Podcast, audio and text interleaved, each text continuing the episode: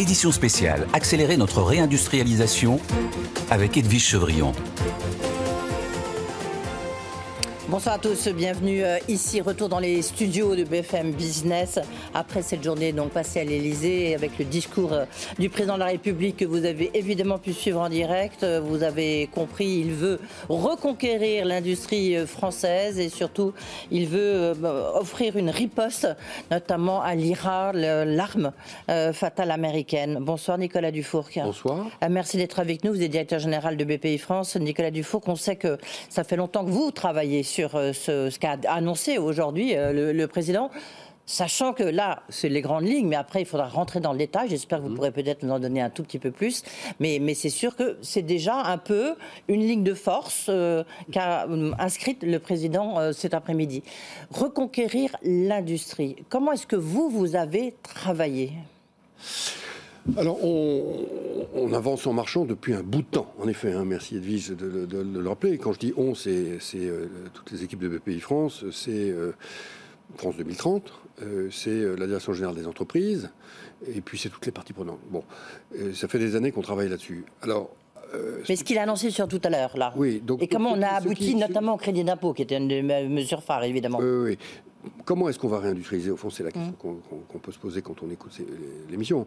Il y a trois grandes verticales. D'abord, il faut réinstaller des grandes cathédrales industrielles dans le pays. Ça, c'est des mm. très gros projets que vous avez couverts ici sur BFM Business. Euh, par exemple, le doublement de la capacité de production de semi-conducteurs à Kroll, euh, la gigafactory de Douvrin, la gigafactory d'électrolyseurs euh, dans le domaine de l'hydrogène à, à, Béziers. bon, ces grands projets-là, c'est des cathédrales ces cathédrales, elles représentent des investissements publics importants parce que dans un, nombre significatif de cas, soit il y a une concurrence internationale, soit ce sont des acteurs internationaux qui viennent s'installer en France et ils viennent pas pour rien. Mmh. Hein, donc il faut les attirer. Alors ça, c'est une verticale très importante. Ensuite, vous en avez une deuxième qui est très importante, c'est les PME françaises de la French Fab c'est-à-dire tout l'écosystème. Vous avez le coq bleu, le fameux coq bleu euh, dont parlait le président tout à l'heure. Voilà, et donc ça, ce sont les entrepreneurs, quadra, quinca, parfois trentenaires, hein, euh, mais c'est tout, tout cet écosystème de patrons et patronnes de PME industrielles dans les territoires d'industrie, dans les départements. La France industrielle, en réalité, hein, la France du mm. monde PME, bon, et qui est en train de se renouveler complètement par l'innovation et par la décarbonation. Et puis il y a une troisième verticale de la réindustrialisation, ce sont les start-up industrielles. Là, pour le coup, ce sont souvent des chercheurs qui deviennent entrepreneurs, qui ont inventé des, objets complexes, euh, des inventeurs, et qui font monter des usines pour les fabriquer avec euh, le soutien de, BPI France. Voilà. Donc, collectivement, on s'est attaché à répondre à l'ensemble des problématiques de ces trois catégories d'acteurs. Les premiers, typiquement, moi je suis vice-président de ST Microelectronics, donc on était à la manœuvre. Oui, sur les micros. Oui. Bon, très bien. Donc ça, ça a été, ça a été annoncé en juillet dernier avec le président de la République d'ailleurs, Global Foundry, euh, un investissement public tout à fait considérable. Bon, des subventions validées par la Commission européenne avant même le CHIPS Act. Les PME industrielles qui se renouvellent par l'innovation et la décarbonation, c'est toute une boîte à outils de financement de l'innovation et de financement de la décarbonation. Ce que le président a annoncé tout à l'heure, c'est que la BPI va euh, faire un porte-à-porte de masse de ces PME-là pour continuer d'injecter de l'innovation, leur permettre de financer leurs nouvelles usines, et puis surtout les mettre en transition de décarbonation. Hein. Ça, c'est un énorme travail que nous avons commencé de faire. Sur les 20 000, on a déjà couvert à peu près 2500. C'est du conseil, c'est des bureaux d'études, c'est l'investissement. Et puis les start-up industrielles, c'est le plan qui a été annoncé en janvier 2022. À l'époque, c'était Agnès Pannier-Runacher et Cédrico. Et nous l'avions fait dans les locaux d'Exotech. Exotech est une de ces startups industrielles, qui est une licorne française, la seule licorne industrielle d'ailleurs, tout à fait exceptionnelle. Voilà. Et donc, et donc euh, dans ces trois verticales, des boîtes à outils très précises, très complexes en fait, hein, euh, à mettre en œuvre, mais simples pour l'entrepreneur, que nous déployons. Avec une annonce faite par le président d'ailleurs aujourd'hui. Sur quoi? Enfin, il a fait beaucoup d'annonces. mais sur, euh, les, lauréats du premier appel à projet, première rue. Ah oui, les 13. On, va revenir là-dessus. Je voudrais qu'on reste d'abord un tout petit peu dans un cadre général. Moi, j'aime bien d'abord poser le débat et puis après, euh, euh, après rentrer, rentrer dans le détail. Le, président a dit, c'est comme ça qu'il a évoqué la réforme des retraites, il a dit on ne peut pas avoir un modèle social fort en désindustrialisant, vous voyez, ni atteindre le plein emploi. Réindustrialiser, c'est aussi créer du pouvoir d'achat et c'est créer de la richesse. Euh, il y a quand même les services aussi, ça crée de la richesse. Vous voyez, il n'y a pas que l'industrie qui crée de la richesse. Oui. Et heureusement, parce que quand on voit votre niveau notre niveau d'industrialisation, donc alors 10, 11, 12, ça dépend le, pourcent, ça dépend le, calcul qu'on fait. mais vous voyez, on, quand même, les services, ça génère aussi de la richesse. Mais bien sûr, mais peut-être plus que l'industrie du reste. Il faut euh, alors moins de productivité. Le problème des services, c'est mmh. la productivité. Or, la, la croissance, c'est la productivité. Voilà. Donc les services, euh, la France a fait le choix des services dans les années 2000 parce qu'elle mmh. pensait par les services traiter son problème de chômage de masse. Problème de chômage de masse qui d'ailleurs euh, était mal diagnostiqué à l'époque puisqu'il venait beaucoup quand même des rigidités du marché du travail. Et ça on l'a vu euh, par la suite puisque les quatre lois qui ont été votées sous François Hollande plus les ordonnances pénicaux ont complètement changé la donne. Et comme par hasard, le chômage a commencé à baisser.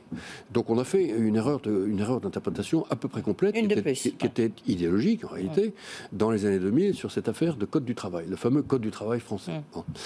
Maintenant, euh, il faut de tout pour faire une économie productive. L'industrie fait travailler énormément de services. L'industrie fixe des emplois dans les territoires. L'industrie est le secteur qui euh, investit le plus dans l'innovation et dans la recherche le, cœur de la recherche privée, c'est l'industrie. Vous n'avez plus d'industrie, vous n'avez plus de recherche privée. Hein. Raison pour laquelle, d'ailleurs, on a déplafonné le crédit impôt recherche depuis 2008.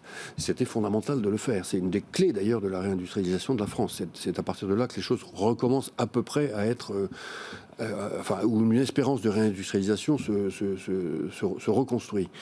Et puis, l'industrie paie des salaires en moyenne supérieure au salaire médian français. L'industrie paye. Alors le grand défi, évidemment, et c'est ça qu'essaie de démontrer que c'est possible, c'est ça qu'essaie de démontrer Emmanuel Macron, que vous essayez, Nicolas Dufour, évidemment, euh, de, aussi de, développer, c'est qu'on peut encore, même si on n'est qu'à 10%, alors que l'Allemagne est quasiment au double, enfin que l'Italie nous passe devant, on peut y arriver. Mais pourquoi? Parce qu'on rentre dans une nouvelle phase où la technologie, l'innovation, en fait, change complètement la donne. Et puis, il y a en plus cette décarbonation qui, est, qui permet peut-être à la France de trouver une forme de leadership. C'est ça la réponse qu'a apportée tout à l'heure le président. Oui, oui, c'est tout, à fait, tout à fait ça le récit. En fait, l'industrie, il faut comprendre que c'est quelque chose qui est tout à fait plastique. Ça se renouvelle en permanence. Hein. Et, et dans ce renouvellement, la France a ses chances. Elle a ses chances, en effet, parce que la France est un pays extraordinairement créatif, innovant. Elle a d'excellents ingénieurs, elle a d'excellents scientifiques. Jusqu'ici, la science française, malheureusement, n'atterrissait pas beaucoup dans l'économie. Raison pour laquelle nous avons lancé le plan Deep Tech en 2019, qui est un plan qui consiste à dire cette science va atterrir désormais dans des startups Deep Tech françaises, et ces startups vont finir par créer des usines. Donc nous avons ces atouts-là. Nous avons d'excellentes infrastructures, nous avons un cadre législatif et, réglementaire qui est tout à fait correct, et maintenant notre problème de coût du travail, il est réglé. Donc, il n'y a aucune raison qu'on n'y arrive pas. Nous sommes un très vieux pays industriel. Et nous sommes un pays dans lequel... Mais ça fait longtemps, ça fait longtemps. Ça fait Parce que, et puis en plus, euh, le reste du monde ne nous a pas attendu. Hein. Il, y a, les Chinois, il y a les Indiens, il y a les pays de l'Est qui construisent nos voitures. Vous parliez tout à l'heure de semi-conducteurs, puisque vous êtes donc administrateur de ST euh, Microelectronics. Euh, le président en a parlé tout à l'heure. Vous disiez c'est une cathédrale. Certes, mais les microprocesseurs, ils sont construits à Taïwan, ils sont construits ailleurs. Pas les mêmes. Non, justement, il faut. C'est là où il faut faire attention à pas tout. Oui, c'est pour ça que je vous pose la question. Oui, parce que, parce que je mélange tout, donc heureusement vous êtes là pour préciser. Ce que, fait ST Microelectronics, ST est dans certains de ses métiers leader mondial. Absolument leader mondial. oui, mais il ne fabrique pas en France. Mais absolument. Non, mais si. un peu, mais il peut en fabriquer beaucoup ailleurs. Non, mais il fabrique l'essentiel en France et en Italie. Mmh. Ah non, non. ST Microelectronics ne sous-traite à des fabricants chinois qu'une toute petite partie de sa production, microscopique en réalité. Hein. ST Microelectronics a fait le choix, et d'ailleurs, il n'a pu le faire que parce qu'il avait un actionnaire public. S'il avait eu un actionnaire à 100% privé dans les années 2000, il aurait fait comme tout le monde, c'est-à-dire qu'il aurait fermé ses usines. Donc ST Microelectronics fabrique à Grenoble, à Tours, à Aix-en-Provence, à Milan et à Catane en Sicile. Et donc euh, là, par exemple. Des choses que les Chinois achètent tous les jours. C'est-à-dire que les semi-conducteurs qui sont dans les voitures électriques chinoises d'aujourd'hui sont fabriqués où? À Kroll, Grenoble. Les semi-conducteurs de Tesla vendus aux États-Unis, ou même de Tesla dans son usine de Shanghai vendus en Europe, ils sont faits à Kroll, Grenoble. Mhm. Donc on, certes, on a perdu des parts de marché, mais, on, est capable, on, est capable, d'être excellent. Je voudrais vous faire écouter, parce que ça nous permettra aussi d'un peu d'avancer, le, son euh, d'Emmanuel Macron lorsqu'il parle justement de cette fameuse clause miroir en disant c'est quand même une réponse, c'est une réponse quand même aux Américains et à leur euh, IRA. On, l'écoute et puis après vous nous direz est-ce que c'est efficace, est-ce que c'est une rupture peut-être dans la démarche?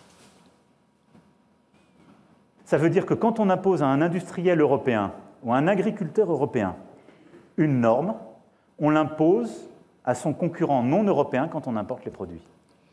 Parce que sinon, ce qu'on fait ne sert à rien pour notre finalité. Parce qu'on réduit l'empreinte sur notre sol, mais si on continue à consommer des produits qui ne sont pas respectueux du climat et de la biodiversité, simplement en les important, en ne les produisant plus, c'est la double perte. Je vous le dis, c'est ce qu'on fait aujourd'hui.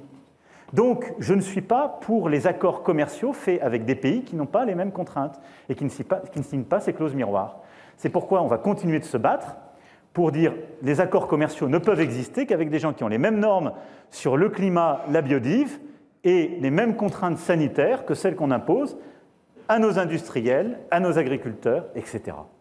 C'est un changement, donc c'est vis-à-vis des États-Unis, euh, on reviendra sur le crédit d'impôt, mais c'est un changement, là il y a une vraie rupture quand même. Euh, est-ce qu'elle peut accepter au niveau européen? Est-ce que tout le monde suit euh, Emmanuel Macron là-dessus? Est-ce que les Allemands qui, ont, qui, qui, travaillent beaucoup avec la Chine, est-ce qu'ils vont être d'accord avec ça?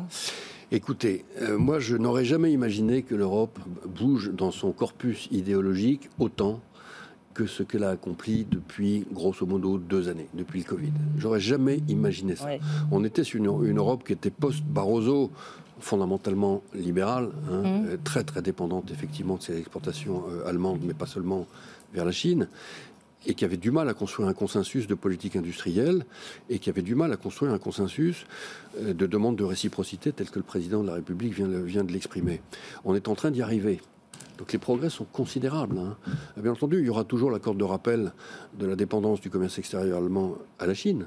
Mais d'abord, cette dépendance, euh, elle baisse, puisque ce que les Allemands avaient à, exporter à la Chine, c'est-à-dire énormément de machines-outils, euh, bah, c'est fait. Hein. Les, Chinois les ont achetés maintenant, et ils en fabriquent.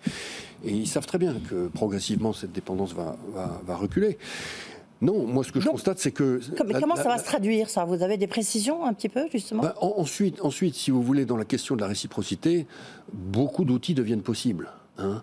Il y a un outil qui s'appelle le matching, par exemple. C'est-à-dire que quand les Américains font une subvention massive à un industriel pour qu'il s'installe aux États-Unis, alors même que l'industriel n'en a pas besoin dans son business plan. Parce que jusqu'ici, quand on faisait une aide d'État, il fallait prouver qu'on en avait besoin pour équilibrer son business plan. Hmm. L'IRA ne le demande plus. C'est-à-dire que vous pouvez avoir un business plan équilibré pour que ça vienne aux US, on vous fait quand même un chèque de 50 millions. À ce moment-là, l'Europe peut faire le matching, c'est-à-dire faire la même chose. Si on prouve que les États-Unis ont commis ceci, qui est normalement contraire aux accords de l'OMC, hein, si on le prouve, alors l'Europe peut le faire. Ça s'appelle le matching. Hein. la clause miroir, c'est en fait une clause de réciprocité qui est soit en barrière non tarifaire, c'est ce qu'a euh, présenté le président de la République, hein, en disant euh, bah, si on impose des normes, des normes sanitaires très particulières en Europe que les autres n'appliquent pas, on n'importera pas ces produits. Mais ça peut être également euh, des barrières tarifaires, quoi, tout simplement. Et, la, taxe carbone qui a été annoncée et qui fait l'objet d'un accord des 27 est le début de cela. C'est le début, c'est ça, mais il faut que ça soit validé par les 27.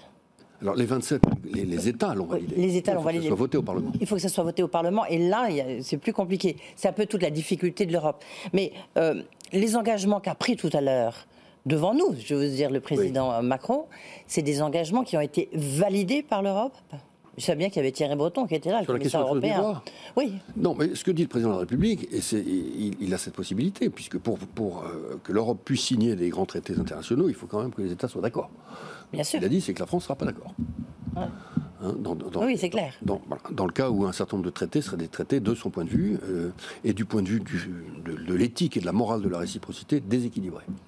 Sur, la, sur ce fameux crédit d'impôt qu'on attendait tous, crédit d'impôt vert, euh, on, voit bien que c'est vraiment ciblé uniquement sur euh, les énergies renouvelables, les pompes à chaleur. On, va rentrer. Il y aura combien de secteurs qui vont être. C'est les fabricants d'équipements en fait qui sont listés par la Commission. Donc c'est fabricants d'hydrolyseurs d'électrolyseurs pour l'hydrogène, pompe à chaleur, de panneaux photovoltaïques, euh, de matériaux pour les éoliennes, notamment les éoliennes maritimes, etc.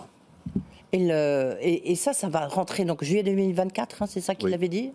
Le, crédit d'impôt, il va être euh, comment il va s'appliquer ça? Vous voyez, c'est parce que c'est ah, très compliqué un crédit d'impôt. Les, détails. c'est simple et compliqué, quoi. Les détails vont être progressivement euh, dévoilés par, euh, par euh, le ministère des Finances. Hein. Ça, pour le coup, c'est pas dans mes mains. Ce qui est sûr, en tout cas, c'est qu'à partir du moment où il y a un crédit d'impôt, nous, ce qu'on sait faire à la BPI, c'est le mobiliser, c'est-à-dire le transformer en cash. hein. Le, le- euh, donc, donc, Par exemple, une- c'est ce qu'on faisait pour le CICE. Je ne sais pas si vous vous souvenez, mais Bien le CICE, il y avait 20 milliards d'euros de crédit d'impôt, et sur les 20 milliards, on en mobilisait à peu près 14 milliards. hein.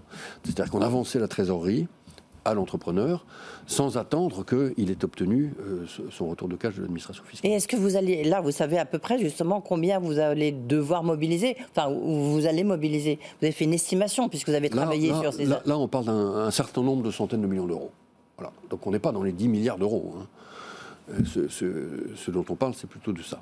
Oui, donc finalement, pardonnez-moi, mais c'est un crédit d'impôt, c'est un petit crédit d'impôt, quoi. Oui, c'est une petite annonce. C'est- une annonce qui est très importante. Prenez, enfin, vous avez en France, et vous en avez d'ailleurs ailleurs en Europe également, hein, Non, mais c'est pas l'IRA. Voilà, ce que je veux dire, c'est que c'est pas l'Inflation Reduction Act.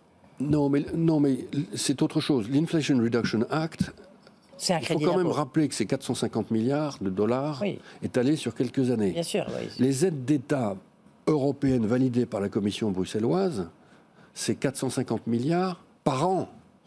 Donc on est quand même déjà très aidé en Europe. Ah C'est très compliqué d'obtenir les aides. Bah, c'est ce que, que- vous dites tous les chefs d'entreprise. Hein. Non, mais C'est pour ça que le crédit d'impôt, c'est Il facile. y en a quand même. Et quand, quand il faut obtenir 2 milliards d'aides pour faire crawl, on les obtient. hein.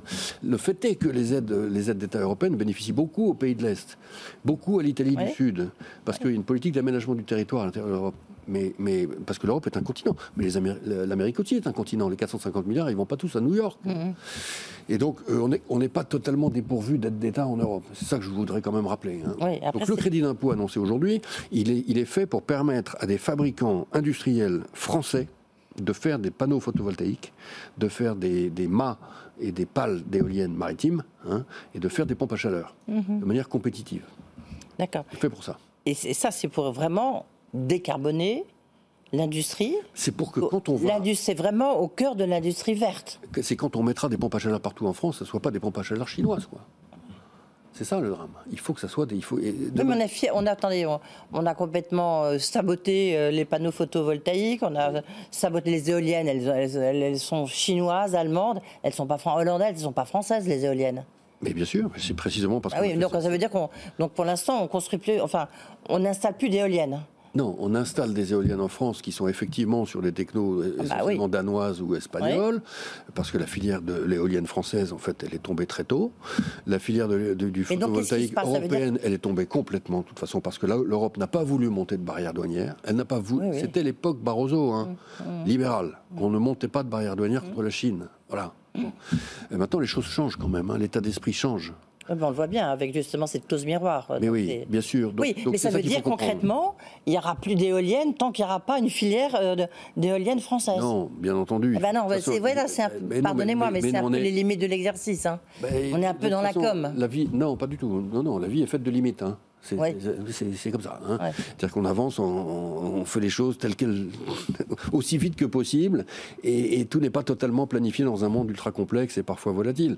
Donc, on continue de monter des, des éoliennes qui sont celles d'aujourd'hui. On prépare une filière de fabrication d'éoliennes euh, françaises et de panneaux photovoltaïques français. On essaye. Parce que faut-il encore que les, les grands acteurs de l'énergie aient envie de les acheter? Enfin, on est Oui, oui, c'est- voilà, Voilà. là où on voit la volonté, elle est là, c'est clair. Il faut qu'on soit compétitif. Et après, très simple. voilà, Technologie. il faut délivrer. Et en prix. Oui, Oui, c'est le grand enjeu. Sur les start-up, Oui. sur les start-up, il a dit qu'il voulait. Tiens, bah, je vous propose d'é- d'écouter ce qu'a dit le président. Un petit mot euh, justement sur les start-up, parce que là, il a même cité BPI France. On va l'écouter et après vous nous direz euh, comment, euh, comment vous allez appliquer ça. Pour accompagner toutes les 20 000 PME et ETI industrielles qui veulent décarboner, nos fameux coques bleues, on va rendre plus lisibles toutes ces aides avec les outils BPI France et ADEME et leurs dispositifs. Prêt vert, 1 milliard d'euros. Des garanties vertes, 1 milliard d'euros qui sont portés par le texte. Avec une subvention verte pour les TPE et PME. Et avec aussi de l'accompagnement en appui euh, d'ailleurs avec les réseaux CMA et CCI. Et donc c'est un dispositif-là de simplification des aides pour euh, les acteurs qui sont les plus euh, petits, si je puis dire, et de mise en synergie des réseaux de l'État, des collectivités locales et des consulaires. Alors ça, c'est donc pas les startups, c'est les PME. Et c'est le plan de porte-à-porte de masse des 20 000 PME. Donc vous parlez de Alors, pardon, je pensais que ça Donc, on leur concernait fait- on leur fait une petite- notamment les start-up. Alors, au cas particulier, là, ce sont des PME déjà installées. D'accord. De la robinetterie à, Saint-Etienne. Bon. Et donc, on va les voir, on, leur, on, leur, fait une petite subvention, conditionnée par l'acceptation par elles de faire un diagnostic de décarbonation. Ensuite, on leur fait un prêt vert, on leur fait une avance remboursable, on met du capital si nécessaire, on leur fait euh, rencontrer un bureau d'études qui va les accompagner dans la durée, et on les met en transition. Et ensuite, trimestre après trimestre, on suit la transition climatique de la PME. Hein. Et si on ne fait pas ça, il ne se passera rien. C'est compliqué. Et, pour les startups, donc il a parlé. Euh, les startups, c'est autre chose, c'est les startups industrielles où il a annoncé qu'aujourd'hui était publiée la liste des 13 premières start-up industrielles qui bénéficient de l'appel à projet première usine du plan dont on parlait tout à l'heure, euh, donc qui est, le plan start-up industriel de France 2030.